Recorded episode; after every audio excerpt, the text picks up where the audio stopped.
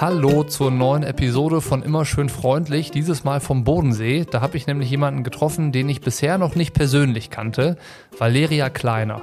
Valeria ist zwar erst seit fünf Jahren Triathletin, aber schon seit ihrer Kindheit durch und durch Leistungssportlerin.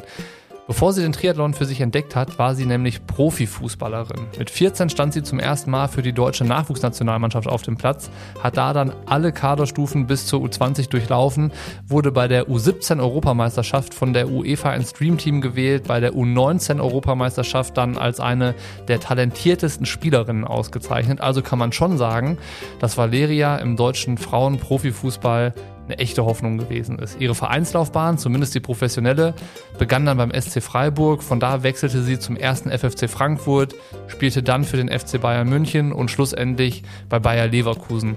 Bis sie sich 2015 dazu entschloss, mit 25 Jahren ihre Karriere zu beenden. Im Podcast sagt sie dann, dass es für sie keinen anderen Weg gab, als damals aus dem Fußballgeschäft auszusteigen. Sprechen wir natürlich ausführlich drüber. Die Leistungssportlerin in ihr war aber eben noch nicht satt. Und so kam dann der Triathlon in ihr Leben. Wir unterhalten uns natürlich darüber, wie sie durch die Vergangenheit im Fußball geprägt wurde und wie es für sie war, schon sehr, sehr früh ihr Leben dem Leistungssport zu widmen und dem unterzuordnen. Es geht außerdem ums Erwachsenwerden, um Verantwortung, die man vor allen Dingen sich selbst gegenüber trägt, ein gesundes Leistungsdenken und selbstverständlich auch darum, welche wichtige Rolle der Triathlon für sie heute spielt. Wie immer noch schnell der Hinweis zur Hörprobe. Hier kannst du ein paar Minuten in die Episode von Immer schön freundlich reinhören. Wenn du Lust bekommst, die Episoden von Immer schön freundlich, sei es diese oder alle anderen, die schon da sind, mit Sebastian Kiene, Patrick Lange, Fares Al-Sultan, Dan Lorang, Anna Haug, Natascha Bartmann, Andreas Rellert oder oder oder zu hören, dann brauchst du eines meiner Abos auf Steady.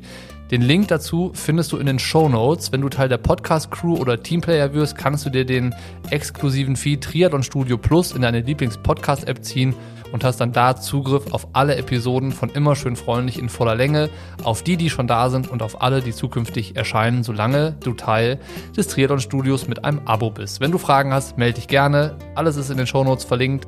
Und dann geht's jetzt hier los mit der Hörprobe von Immer schön freundlich mit Gast Valeria Kleiner und dem Entdecken von Neuem.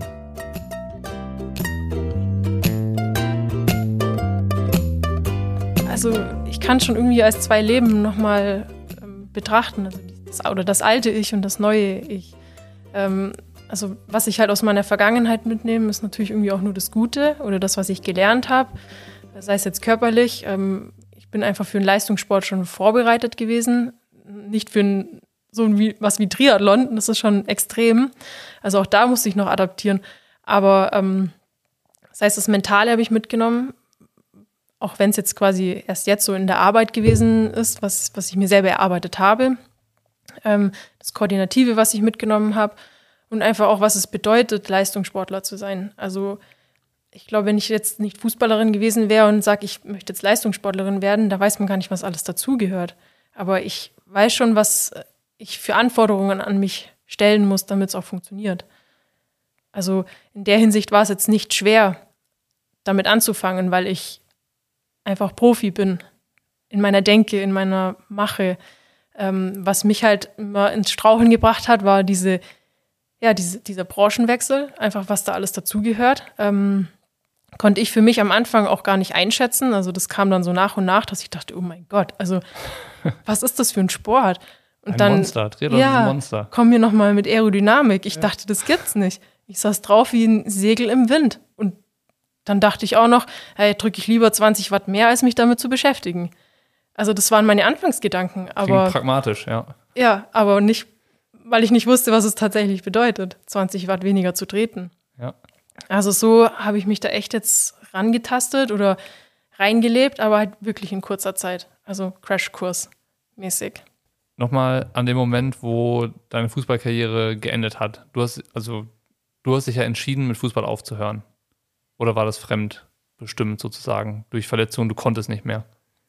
Nee, ich habe es entschieden. Also ich konnte wohl. Körperlich mhm. war ich wirklich fit, aber vom Mentalen, vom Kopf her habe ich gesagt, ich muss aus diesem Fußballgeschäft aussteigen.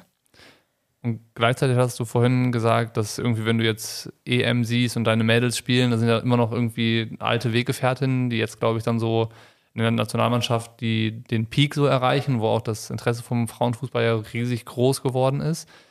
Dann hört sich das an, wenn du davon redest, dass es immer noch so eine Art Traum von dir gewesen wäre, auch dabei zu sein. Also hast du dich bewusst dazu entschieden, einen Traum platzen zu lassen? Nee, ich habe mich bewusst für mich entschieden. Wirklich. Also ähm, ich habe dann da auch nicht mehr dran gedacht, was mir jetzt da entgeht, was für Titel oder daran habe ich nicht gedacht, sondern ich habe ja nur gemerkt, wie es mir in dem Moment geht und dass es so nicht weiter funktioniert. Und deshalb bin ich ausgestiegen. Ähm, aber das heißt trotzdem nicht, dass ich, ähm, dass mir jetzt nicht doch das Herz bluten kann, wenn ich das sehe. Einfach weil ich Sportlerin bin und weil das ja, Fußball ist ja mein Kindheitssport, also eigentlich ja mein Lieblingssport. Ähm, dann ich habe damit abgeschlossen, aber klar lebt es ja noch in mir. Also es ist ja ein Teil von mir. Gut, ja, dann habe ich es verstanden. Ich hatte mich die ganze Zeit nur gefragt, okay, du hörst auf und äh, es hängt aber noch Herzblut dran. Ähm, dann hätte ich jetzt gesagt, okay, vielleicht warst du verletzt oder so und es ging quasi nicht weiter. Und dann ist es wie ein geplatzter Traum. So, ne? Und dann ist so, dann wäre jetzt die Frage gewesen, na, wie fühlt sich das an, wenn, wenn ein Traum platzt? Aber so war es ja dann nicht. Na, auf eine gewisse Weise schon. Also ob ob ich ihn jetzt selber platzen lasse oder ob ich jetzt sage, ähm, die Entscheidung liegt ja bei mir, irgendwie geplatzt ist er ja trotzdem. Weil ich, ähm, also ich konnte nicht weitermachen, von meiner Psyche her, sag ich mal. Wollen natürlich irgendwie schon, weil ich ja auch so viel bis dahin dafür gegeben habe, da, dabei zu sein. Aber ähm, von dem her ist schon ein Traum für mich geplatzt. Aber ich traue dem jetzt nicht so hinterher, also weil es trotzdem die richtige Entscheidung war. Weil ich stelle es mir so vor, wenn ein Traumplatz, den ich habe, dass das irgendwie schmerzhaft ist, dass sich das jetzt nicht gut anfühlt. Aber bei dir, du hast ja die Entscheidung für dich getroffen, die dir gut tat. Und es ist ja eigentlich ein, was ja ein gutes Gefühl, dass du den Traum platzen lässt, also dass du für dich einstehst bei der Entscheidung. Oder wie hat es sich angefühlt, dass der Traum mit Fußball-Profi sein da endet? Ja, mir ist schon erstmal der Boden unter den Füßen weggezogen worden also oder ich habe ihn mir selber, ich habe es ja selber entschieden, aber dennoch ähm, war es schwierig zu erklären.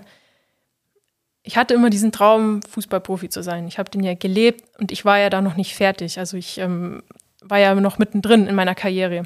Aber dennoch habe ich gemerkt, dass es einfach für mich als Person nicht mehr gut ist oder dass ich den, diesen Weg nicht weitermachen kann, obwohl ich ihn ja körperlich hätte noch tun können. Also von dem her hat es da natürlich irgendwas in mir, ähm, sag ich mal, mein Traum ist geplatzt, aber ich habe mich trotzdem für, ähm, ja, für mich entschieden. Also ich bin nicht mehr verbissen diesen Weg gegangen, nur um diese Ziele zu erreichen, sondern ich bin halt ausgestiegen, um jetzt andere Ziele zu haben. Aber das heißt nicht, dass es mir nicht wehgetan hat. Und was ist der Triathlon jetzt für dich? Eine zweite Chance. Es ist einfach nochmal eine Chance, ähm, eine Profikarriere zu haben, die ich mir aber größtenteils einfach selber ähm, aufbauen kann oder selber meine, meine Entscheidungen dabei treffen kann und eben so leben, wie ich es nicht mehr machen möchte im Hinblick auf meine Fußballvergangenheit. Also ich habe jetzt viel mehr Gestaltungsfreiraum und ich kann noch einen Job nebenzu machen, der mir halt echt auch Spaß macht, was während dem Fußball einfach auch nicht ging. Also so ist jetzt mein Leben einfach viel komplexer geworden, aber gut komplex ähm, weil ich mehr Freiheiten habe. Und damit meine ich jetzt nicht nur diese Strukturen, sondern auch in meinem Kopf bin ich freier geworden, um einfach auch mehr, ähm, mehr zu leben, als nur zu sporteln. Ah, verstanden. Also hast du vorher gelebt, um zu sporteln? Ja. Und jetzt machst du Sport, um zu leben? Gut. Verstanden. Ja. Der Groschen ist gefallen. Und was ist das Gute an Veränderung? Neue Chancen. Also Veränderungen sind im ersten Hinblick nicht immer gut, ähm, aber so mit einer gewissen Weitsicht werden sie es meistens. Und dann birgt es einfach nur Chancen. Chancen, neue Menschen. Also es öffnen sich immer neue Türen, wenn man einfach offen dafür ist. Also von dem her sehe ich eine Veränderung jetzt als was Gutes an. Hier endet die Hörprobe. Alle Episoden von Immer schön freundlich in voller Länge gibt's im Abo, das du auf Steady abschließen kannst. Den Link dahin findest du in den Show Notes. Wenn du Teil der Podcast Crew oder Teamplayer wirst, hast du Zugriff auf den exklusiven Feed Triathlon Studio Plus, wo du alle Episoden in voller Länge findest. Und natürlich landet dieser Feed in deiner Lieblings-Podcast-Player. Wenn du Fragen hast, wie das Ganze funktioniert, melde dich gerne. Es ist sehr simpel, es geht sehr, sehr schnell und einfach. Ich würde tippen, dass du nicht mal 60 Sekunden brauchst, um das Ganze abzuschließen und abzuspielen. Von daher, wenn du Bock hast, komm an Bord. Ich freue mich auf dich. Wenn nicht, dann hören wir uns hier nächste Woche Donnerstag wieder. Dann ist Sebastian Kienle als Dauergast wieder am Start.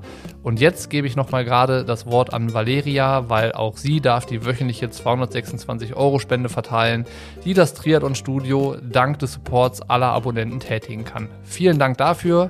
Vielen Dank fürs Reinhören und bis nächste Woche Donnerstag. So, da ich ja ähm, bei meinem neuen Arbeitgeber der Stiftung Liebenau ähm, unterwegs bin, also im Berufsbildungswerk. Ähm, da können junge Menschen mit besonderem Förderbedarf ihre Ausbildung in ja, knapp 50 Berufen ähm, ja, sich einen aussuchen und dort ihre Ausbildung machen. Und ich habe jetzt in dieser Zeit, wo ich dort arbeite, eben auch ein paar Jugendliche kennengelernt und die sind alle so dankbar und ähm, ja irgendwie auch mit diesen Schwierigkeiten, die sie mitbringen, auch glücklich und mit denen möchte ich gerne meinen Ausflug machen. Also sprich, ähm, für diese Jugendlichen würde ich gerne die Spende nutzen. Das kriegen wir hin. Coole, coole Überlegung. Das machen wir gerne so. Vielen Dank äh, für die Zeit. Mir hat es Spaß gemacht. Danke, ich habe die ganze Zeit stark mitgedacht und ähm, vielleicht machen wir nochmal einen zweiten Podcast äh, nach der Saison, wenn du wieder einige Schritte weiter bist. Ja, super. Danke, Nick. Dankeschön.